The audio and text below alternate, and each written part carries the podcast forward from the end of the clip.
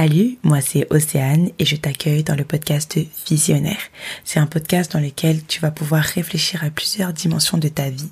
On va parler d'amour, on parle d'entrepreneuriat, on parle d'alimentation, on parle de santé mentale, on parle de biais cognitifs, on parle de n'importe quel sujet, mais toujours dans un seul but, celui de se réaliser pour impacter les autres parce qu'on croit fermement que toutes les périodes de ta vie ont quelque chose à t'apprendre à toi, mais aussi aux autres. Donc ici, on est là pour se réaliser, pour impacter. C'est une zone safe. Alors, bienvenue chez toi.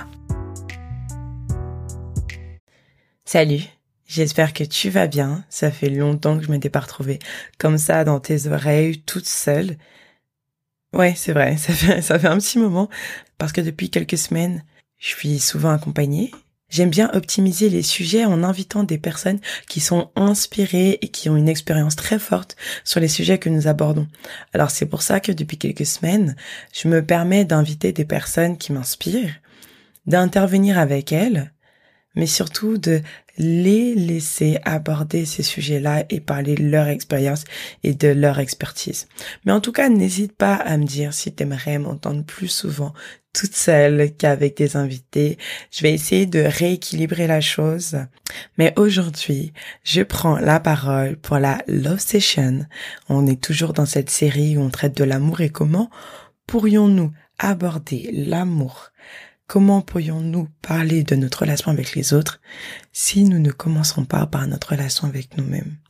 Alors il est temps de parler de self-love, d'estime de soi-même, de confiance en soi, d'affirmation de soi.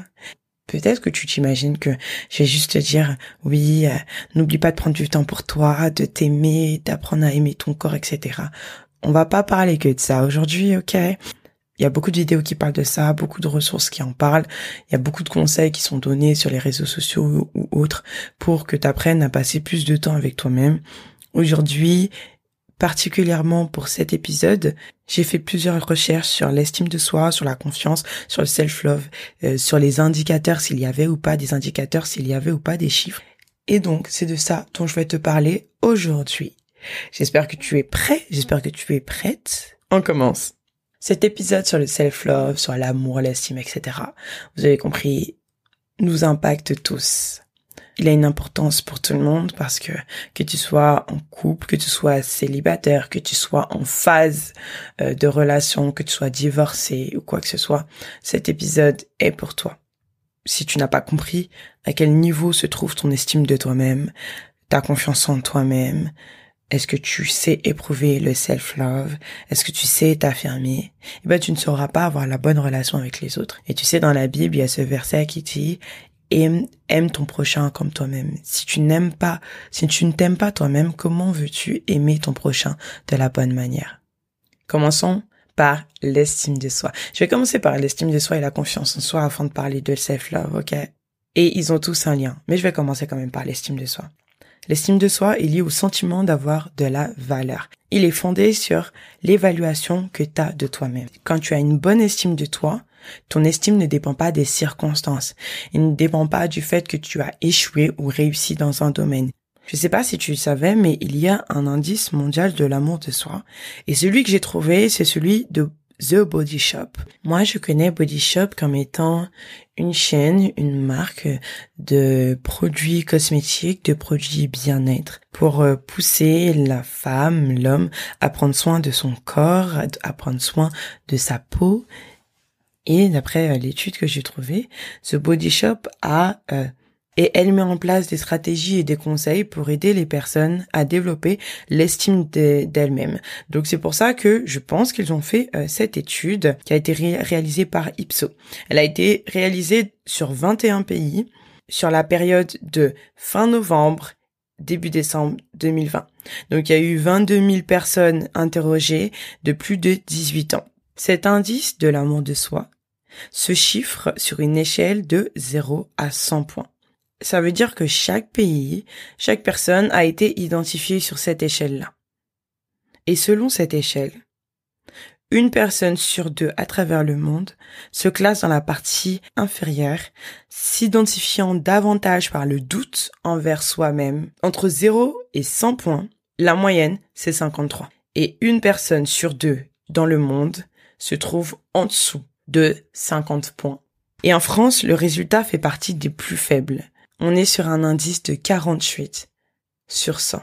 Ça veut dire que la moyenne en France, selon l'étude et l'échantillon interrogé, la majorité des personnes ressentent un amour pour soi, une estime de soi inférieure à la moyenne. C'est chaud quand même. Et c'est vrai que dans l'étude de The Body Shop, il est très bien expliqué qu'il y a plusieurs indicateurs. Il y a le rapport avec la résilience, un rapport avec l'influence, un rapport avec les médias sociaux, un rapport avec les crises, par exemple la crise Covid et, les, et ce qui se passe dans le monde. Un rapport avec l'âge, même l'amour de soi différent par rapport au sexe. Selon leur étude, les femmes seraient plus susceptibles de se comparer aux personnes qu'elles suivent sur les médias sociaux, aux célébrités, aux personnes qui ont beaucoup de visibilité, par rapport aux hommes qui, quant à eux, vont se comparer à des personnes qui ont réussi dans le monde du travail, à des experts, à des leaders dans leur propre communauté. Donc il y a deux identifications différentes. Là où les femmes on parle bien de général, on parle bien d'études et on parle bien d'échantillons. ne t'inquiète pas, on parle pas de tout le monde, ok? Mais comme pour tout, il faut bien avoir une base en quelque part pour pouvoir s'identifier. Donc, on parle bien de deux indicateurs. Les femmes qui s'identifient plus aux personnes qu'elles suivent, aux personnes qui ont réussi, aux femmes qui sont qui sont visibles sur les médias sociaux, là où les hommes s'identifient plus à des hommes qui sont experts, des hommes qui ont réussi dans le monde du travail. Il y a même un rapport avec avec l'âge, estimant que les personnes plus âgées développent plus d'amour pour elles-mêmes, là où les jeunes en développent moins. La confiance en soi, quant à elle, dépend de la perception que nous avons de nos actes et de nos compétences. Le moteur de la confiance en toi, c'est vraiment l'action. Si tu oses agir, si t'as pas peur d'échouer, si t'as pas peur des regards des autres, tu continues à évoluer. Et même si tu échoues, ton regard sur l'échec et ton regard sur la victoire va totalement changer. Tu te rendras compte que tes échecs d'aujourd'hui vont servir tes victoires de demain. Et quand tu gardes la confiance en toi que tu dois avoir, même tes échecs ne te mettent pas à terre. Parce que tu te dis que ce n'est qu'une manière d'apprendre. C'est ce qu'on te dit souvent. Rien de nouveau sous le soleil. Les échecs d'aujourd'hui peuvent devenir tes victoires de demain. Donc, le moteur principal de la confiance en soi, c'est l'action. Plus tu agis, plus tu te développes, plus ta confiance en toi augmente. C'est le processus. Il est fondé sur ta vision de l'échec, sur ta vision de la réussite. Avant de parler de l'amour de soi, du self-love, on va essayer de voir quelles sont les conséquences de peu d'estime de soi et de peu de confiance en soi. Quand tu as peu d'estime de toi, ta notion de respect, de limite est totalement différente. Quand tu as peu d'estime de toi, tu vas aller chercher à l'extérieur ce dont tu as besoin pour te donner une meilleure estime. Tu vas évaluer qui tu es à travers le regard des autres. Donc, si tu tombes sur une personne qui ne t'estime pas, tu vas moins t'estimer. Si tu tombes sur une personne qui t'estime beaucoup, tu vas un petit peu plus t'estimer, mais ce sera toujours en lien avec les autres. L'estime de toi-même assez juste, c'est une estime qui est basée sur ta manière de te voir, sur ton évaluation de toi-même. Et c'est pareil pour la confiance en toi. Tu as confiance dans ce que tu peux faire. Tu as confiance dans ta capacité de te relever ou pas. Si quand tu échoues, ta confiance en toi prend un coup au point de te laisser à terre, tu ne vas pas pouvoir te relever et te servir de cet échec. Si tu as confiance en toi, par contre, tu vas pouvoir apprendre, étudier de ta propre vie, tirer des leçons de ce qui, de ce qui se passe, du bon ou du mauvais, et avancer. Ta confiance en toi ne doit pas dépendre de si tu as réussi ou pas. Tu es réaliste sur tes compétences, tu es réaliste sur tes actes, et tu as une bonne perception de ce que tu peux faire. L'affirmation de soi. Il y a plusieurs mots, hein, vraiment. Estime de soi, confiance en soi, amour de soi, affirmation de soi. Ouh, on prend cher. Du coup, l'affirmation de soi, c'est la somme de l'estime de soi et de la confiance en soi. L'affirmation de soi, c'est ta capacité à t'affirmer par rapport à qui tu es face aux autres. Mais pour avoir une bonne affirmation de toi, comme dans tous les autres éléments que nous abordons aujourd'hui, pour avoir une bonne affirmation de toi, il faut que tu saches t'aimer, t'estimer et avoir confiance en toi. Si ton affirmation de toi est trop haute, tu vas te retrouver dans des situations où tu seras arrogant, dans des situations où tu vas avoir besoin d'écraser les autres parce que tu te sentiras supérieur aux autres. Si ton affirmation de toi est trop basse, tu vas te sentir en incapacité de faire ce que tu veux faire, de t'affirmer, et tu vas te penser moins important que les autres. Donc tu vas te laisser écraser. La juste affirmation de soi n'est pas liée à une revendication. Moi, je n'ai pas besoin de revendiquer que je suis Océane avec telle caractéristique, telle caractéristique, telle caractéristique. Je suis moi. Je m'affirme avec mon identité pleine et entière. Je suis une femme, j'ai cet âge-là, je fais ça dans la vie et voilà en quoi je crois. Simplement, je ne m'impose à personne, mais que la personne le veuille ou pas, je suis ce que je suis. Et c'est ça aussi l'affirmation de soi. Tu ne vas pas écraser les autres parce que ton opinion de toi-même et ton affirmation de toi-même est tellement forte que t'es plus, t'es plus en train de t'imposer aux autres. Mais tu ne vas pas avoir une affirmation de toi trop basse au point que tu fasses le tapis et la serpillère pour être en dessous des personnes alors que finalement t'as ta propre identité, ta propre personnalité qui mérite d'être aussi considérée que les autres. Quand tu as une bonne affirmation de toi, ça améliore la perception que les autres ont de toi aussi. Passons maintenant au self-love. Amour de soi, traduis-le comme tu le veux. Mais en tout cas, qu'est-ce que c'est l'amour de soi? Qu'est-ce que c'est le self-love? Il correspond à la capacité à s'aimer inconditionnellement.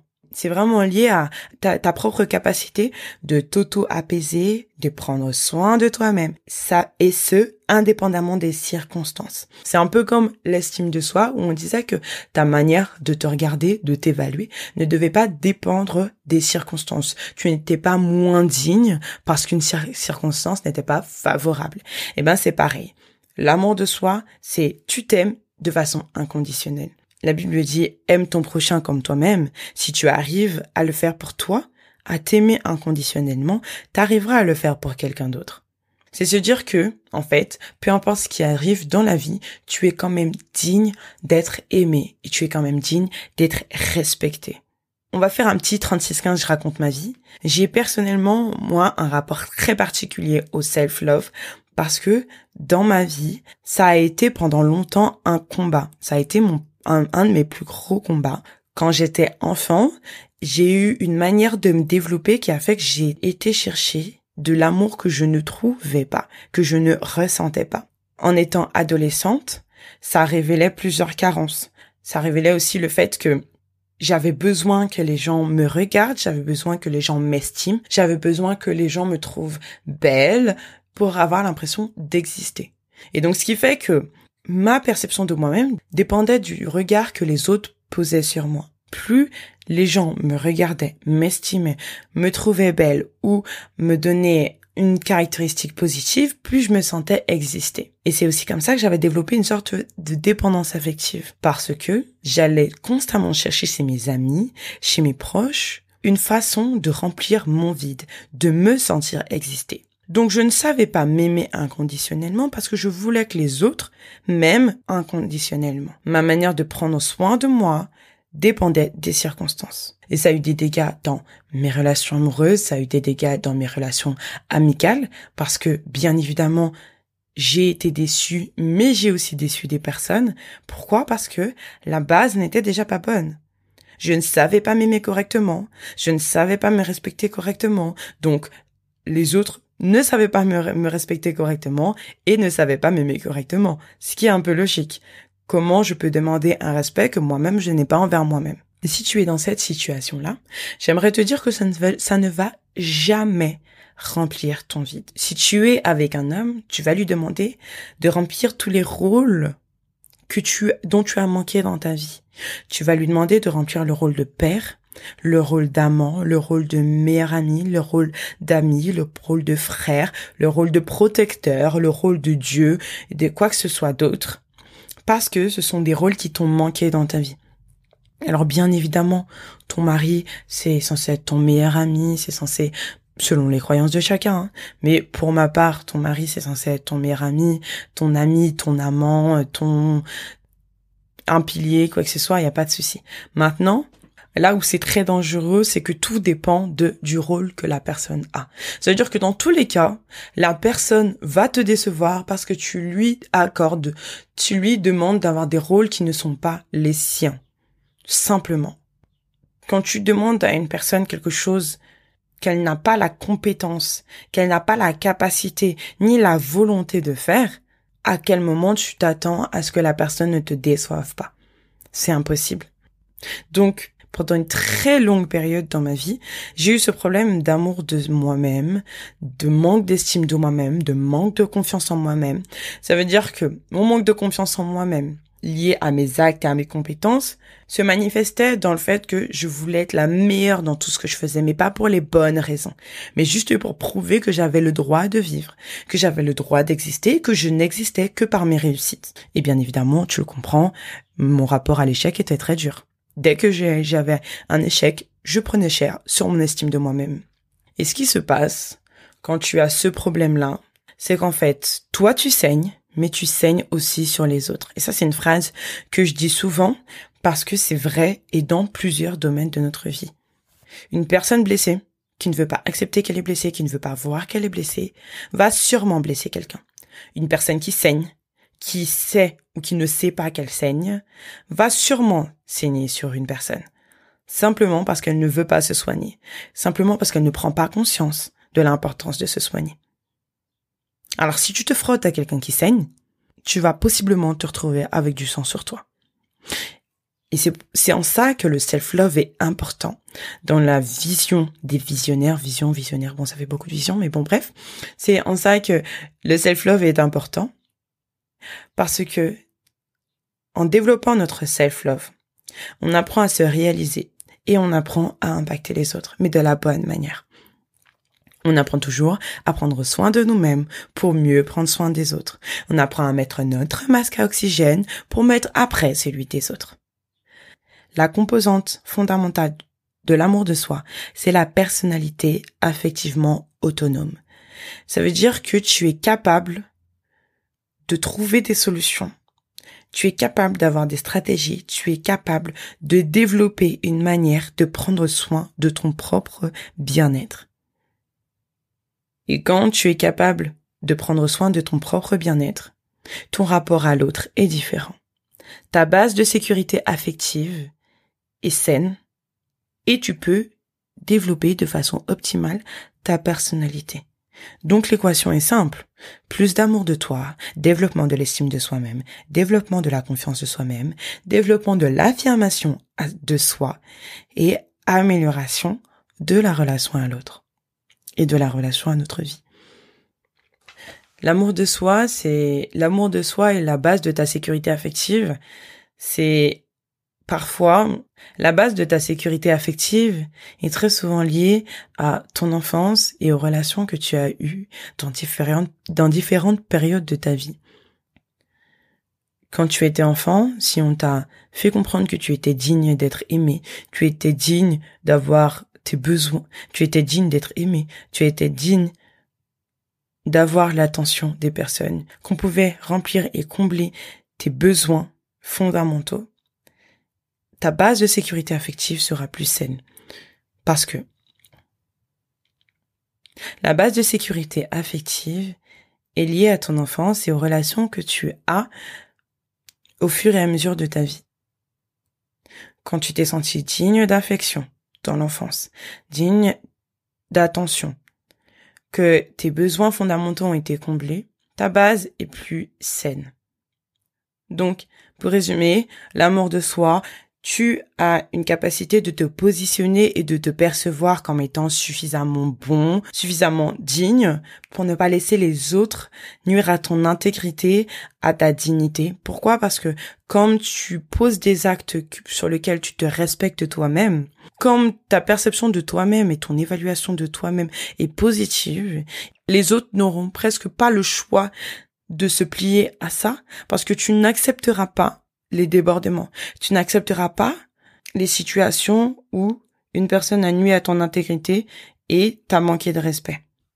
J'ai trouvé quatre conseils pour développer son amour de soi. Le premier se reconnecter à nous-mêmes. Ça passe par une volonté de tourner notre attention et notre regard vers nous-mêmes, de revenir à notre propre personne, de révéler les, les traits en fait que nous avons, les traits de caractère individuels qui nous dissocient des autres. Et encore, là, je ne parle pas de revendication. Je parle juste de ton propre regard envers toi-même. Quand tu passes à nouveau du temps avec toi-même, que tu passes du temps à tourner ton regard vers qui tu es, d'accepter que tu es une personne complète, et tu n'es pas complète simplement parce que les autres interviennent dans ton vide, mais tu es complète parce que tu sais comment faire pour remplir et combler ce vide eh ben tu comprends que tu peux exister par toi-même. Tu peux exister pour toi-même et pour les autres. Et tu peux avoir un lien avec les autres sans être enchaîné. Et c'est ça qui change absolument tout. C'est le fait que tu vas être en lien avec les autres, mais tu ne vas pas être enchaîné aux autres. Reconnecter à toi, c'est le plus important. Reconnecter à toi, c'est le plus important pour mieux connecter aux autres. Conseil numéro 2, identifie tes stratégies relationnelles. Et là, je parle d'un objectif ultime de la restauration que nous avons avec nous-mêmes. Concrètement, c'est le fait que tu identifies comment ton, comment tu as l'impression que tes besoins sont remplis par les autres. Tu identifies que, par exemple, ta mère amie, ton meilleur ami, ton ami, ton copain, ton mari te donne ça et ça te donne l'impression d'être telle personne. Ça te donne l'impression d'avoir ton vase rempli, ton vase d'amour rempli. Eh ben, tu sais identifier tes besoins et tu sais comment y répondre. Ça ne veut pas dire que tu n'as plus besoin des autres. Ça ne veut pas dire que les autres n'ont plus de nécessité à te donner ce que tu as besoin. Ça ne veut pas dire que les autres n'ont plus de nécessité à te transmettre et à te démontrer de l'amour. Ça veut simplement dire que l'amour que les autres vont te donner sera un amour qui va t'apporter un bonus et qui ne sera pas la base de l'amour dont tu as besoin.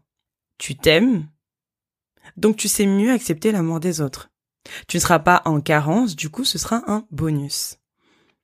Deux questions simples que tu peux te poser. Quelles sont mes attentes par rapport aux autres? Et comment j'arrive à obtenir satisfaction des autres. En fait, qu'est-ce que les autres font qui me permettent de me sentir rassurée, aimée et validée? Tu te poses ces deux questions.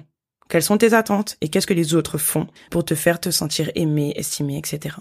Et la réponse à ces deux questions te permettra de savoir quelle va être maintenant ta stratégie pour répondre à ce besoin avec ce que tu as en toi. Pour ma part, regarder à moi, c'est regarder comment j'ai été créé. J'ai été créé esprit, âme et corps. J'ai été créé par un Dieu qui sait exactement comment je suis qui connaît ma personnalité, qui connaît mon tempérament, qui connaît mes besoins et qui connaît mon histoire. Et tout ça avant même que je puisse naître. Quand je t'expliquais tout à l'heure que j'ai eu une très grande période de ma vie où j'avais un problème avec l'amour de soi, l'estime de soi, la dépendance affective, ce qui a fait un changement énorme dans ma vie en 2019, c'est quand je me suis retrouvée dans une situation de ma vie où j'étais toute seule, où pour ma protection, presque pour ma survie, et de façon totalement inconsciente, je me suis éloignée de toutes les personnes envers qui j'avais cette dépendance affective et je me suis retrouvée seule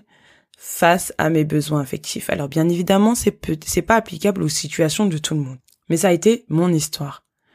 Je me suis retrouvée toute seule, je me suis isolée, même au milieu de beaucoup de personnes. J'étais entourée physiquement, je dis pas entouré mentalement, etc. Je parle de entouré physiquement. Il y avait des personnes autour de moi, il y avait ma famille, il y avait mes amis. Mais je me suis isolée. Mon esprit était autre part, mon cœur était autre part, mes pensées étaient autre part. Je me suis isolée et je me suis retrouvée toute seule dans ma bulle, ma bulle d'amour, à me poser la question qui j'étais vraiment, de quoi j'avais besoin? Est-ce que j'étais digne d'être aimée? Est-ce que j'étais digne de réussir? Est-ce que j'étais digne d'être estimée? Et la solution, je l'ai trouvée en Dieu. Simplement parce que, dans cette période-là, il m'a dit, regarde à toi, regarde à ce qu'il y a à l'intérieur de toi. Et ce qu'il y a en toi, c'est moi qui l'ai mis. Ce que tu es, c'est moi qui l'ai créé. Tu es une femme, tu es ma fille, tu es ma bien-aimée. Voilà ton identité. Donc tout ce que tu as cherché, c'est chez les autres. Tu l'as cherché en vain. Aujourd'hui, tu, te retrouves avec un vide qui n'est pas comblé. C'est normal. Parce que la seule personne qui peut le faire, c'est moi. Et c'est un peu comme ça que Dieu m'avait parlé. La seule personne capable de combler mon vide, c'était Dieu. Donc en fait, j'avais beau chercher auprès de mes amis, auprès de mes relations, rien n'y faisait. C'était seulement Dieu la solution. Et quand j'ai compris ça, ça a fait un shift énorme dans ma vie. Et pour te dire, aujourd'hui, je ne serais pas du tout la même. Mais vraiment pas du tout la même. C'est-à-dire qu'il y a un monde, je ne serais pas du tout la même.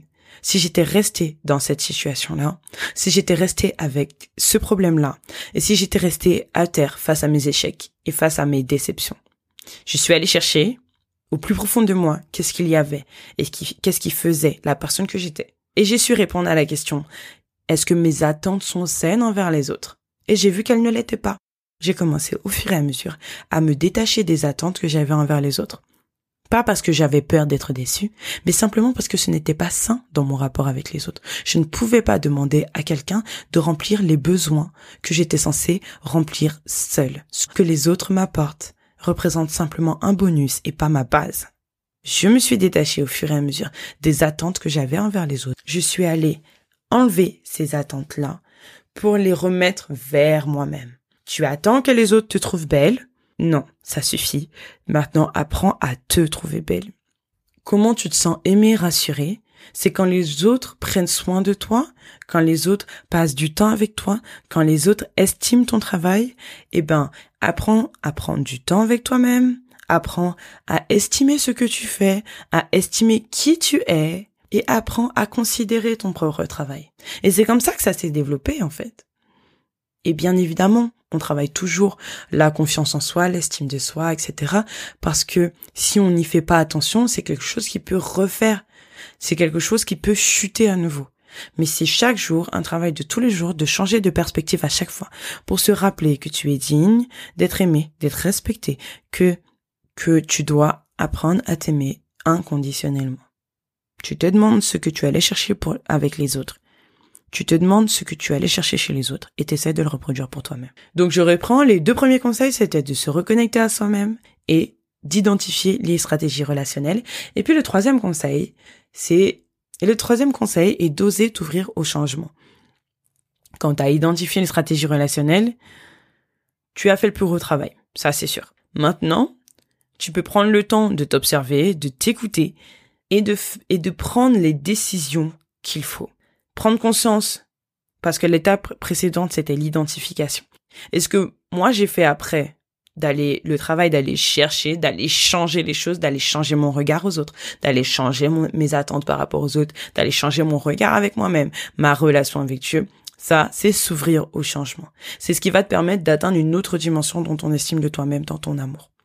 Enfin, quatrième conseil, écoute-toi pour prendre soin de toi savoir accepter tes émotions, savoir savoir s'éloigner de tout ce qui risque de provoquer une dépendance affective, savoir développer des relations saines aux autres, savoir revoir sa base de sécurité émotionnelle, de sécurité affective, peut-être aussi t'informer sur l'intelligence émotionnelle, identifier tes besoins, enfin, ça passe par plusieurs choses, mais en tout cas, écoute-toi pour savoir prendre soin de toi c'est savoir écouter son corps.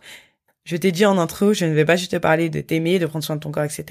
Mais ça arrive quand même mon conseil numéro 4. Euh, écoute-toi, prends soin de toi. C'est le fait de te développer, de savoir écouter ton corps, ce dont il a besoin, de savoir... Et ça, c'est valable aussi pour les hommes, hein, parce que franchement, on en parle beaucoup pour les femmes, mais on n'en parle pas beaucoup pour les hommes. Sache d'écouter aussi parce que pour les hommes c'est important. D'écouter leurs émotions d'écouter d'écouter vos émotions d'écouter votre corps d'écouter vos besoins pour savoir mieux les exprimer pour savoir mieux transmettre et pour savoir mieux les pour savoir mieux dealer avec. En tout cas si je devais en tout cas, si je devais faire un résumé de ces quatre conseils qui sont très en lien les uns avec les autres, reconnecte-toi à toi-même, identifie tes stratégies relationnelles, donc comment tu vas chercher chez les autres, etc., comment tes besoins sont répondus, ose t'ouvrir au changement et écoute-toi pour prendre soin de toi-même. Je vais bien évidemment mettre toutes les ressources et les études que j'ai trouvées dans les informations de ce podcast pour que tu puisses euh, voilà euh, continuer à lire, continuer à développer, continuer à lire les articles euh, si tu veux en savoir plus. Notre épisode se termine mais je trouvais ça vraiment important de parler de l'estime de soi, de la confiance en soi, de l'amour et de l'affirmation de soi-même parce que c'est bien beau de parler de notre relation avec les autres, mais si notre relation avec nous-mêmes ça ne va pas, on ira toujours chercher chez les autres ou manifester de mauvaises relations ou manifester de mauvais comportements et de mauvaises attentes envers les autres parce que nous n'y avons pas prêté attention pour nous-mêmes. Le plus important, c'est comment toi, tu t'estimes, comment toi, tu as confiance en toi, comment tu t'aimes pour mieux donner aux autres. Il faut apprendre, et il faut apprendre à ce que ça ne dépende pas des circonstances. Comme je te dis et comme je te répète, l'estime de toi, ta confiance en toi, tu n'es pas moins digne parce que quelque chose n'a pas fonctionné. Tu n'es pas moins digne parce que tu as déçu quelqu'un. Tu n'es pas moins digne parce qu'une personne ne t'aime pas. L'estime de toi, ta confiance en toi, tu es qui tu es et apprends à aller chercher dans la bonne ressource, d'aller taper au bon endroit pour pouvoir comprendre qu'est-ce qui te nourrit, sur quoi se base ta propre évaluation et comment changer et développer tout ça. C'est tout pour moi. Dans deux semaines, nous nous retrouvons pour la version podcast du live que nous avons fait sur Instagram avec Nice sur le thème du célibat, punition ou bénédiction. Je t'invite à venir et je te fais une, dernière invitation. Et je te fais une dernière invitation. Rejoins-moi sur si et je te fais une dernière invitation, si tu as écouté le dernier épisode ou si tu étais là lors du live euh, sur le mariage, tu sauras de quoi je parle. Nous allons faire un live où nous allons faire monter euh, toutes les personnes qui ont envie de, parler du sujet de l'amour sur n'importe n'importe quel thème, sur n'importe quel euh, étape de l'amour, que ce soit le célibat, que ce soit le self-love, que ce soit la relation de couple, que ce soit le divorce, que ce soit euh, voilà la période de flirt, de fréquentation, etc. Peu importe. Mais nous allons faire un live où nous, nous allons accueillir tout le monde. Tous les visionnaires vont vont être euh, ensemble et vont pouvoir et vont avoir l'occasion de parler, de monter pendant ce live et pour avoir une discussion avec mon co-hôte et avec moi-même parce qu'il y aura un homme avec moi. Donc, je t'invite à me rejoindre sur Instagram, visionnaire OC, et à participer à ce live dont la date sera transmise très bientôt. Et sur ce, je te dis à très vite. Hop, hop, hop, hop, hop. Tu partais un peu trop vite. N'oublie pas de partager cet épisode à au moins une personne. Parce que comme je te l'ai dit dans l'intro, on est ici pour impacter. Donc tout ce qui t'a servi à toi va peut-être servir à quelqu'un d'autre. Et même ce qui ne t'a pas parler à toi pourra parler à quelqu'un d'autre. Donc, si tu as aimé cet épisode de podcast, n'hésite pas à me faire un retour, à m'envoyer un petit message privé sur Instagram, visionnaire-du-bas OC, et à me dire ce que tu en as pensé, à venir débattre avec moi, me dire si tu es d'accord, si t'es pas d'accord, me donner de nouvelles idées. Il n'y a aucun souci. Ici, c'est ta zone, c'est la mienne aussi, donc on y va. À très vite!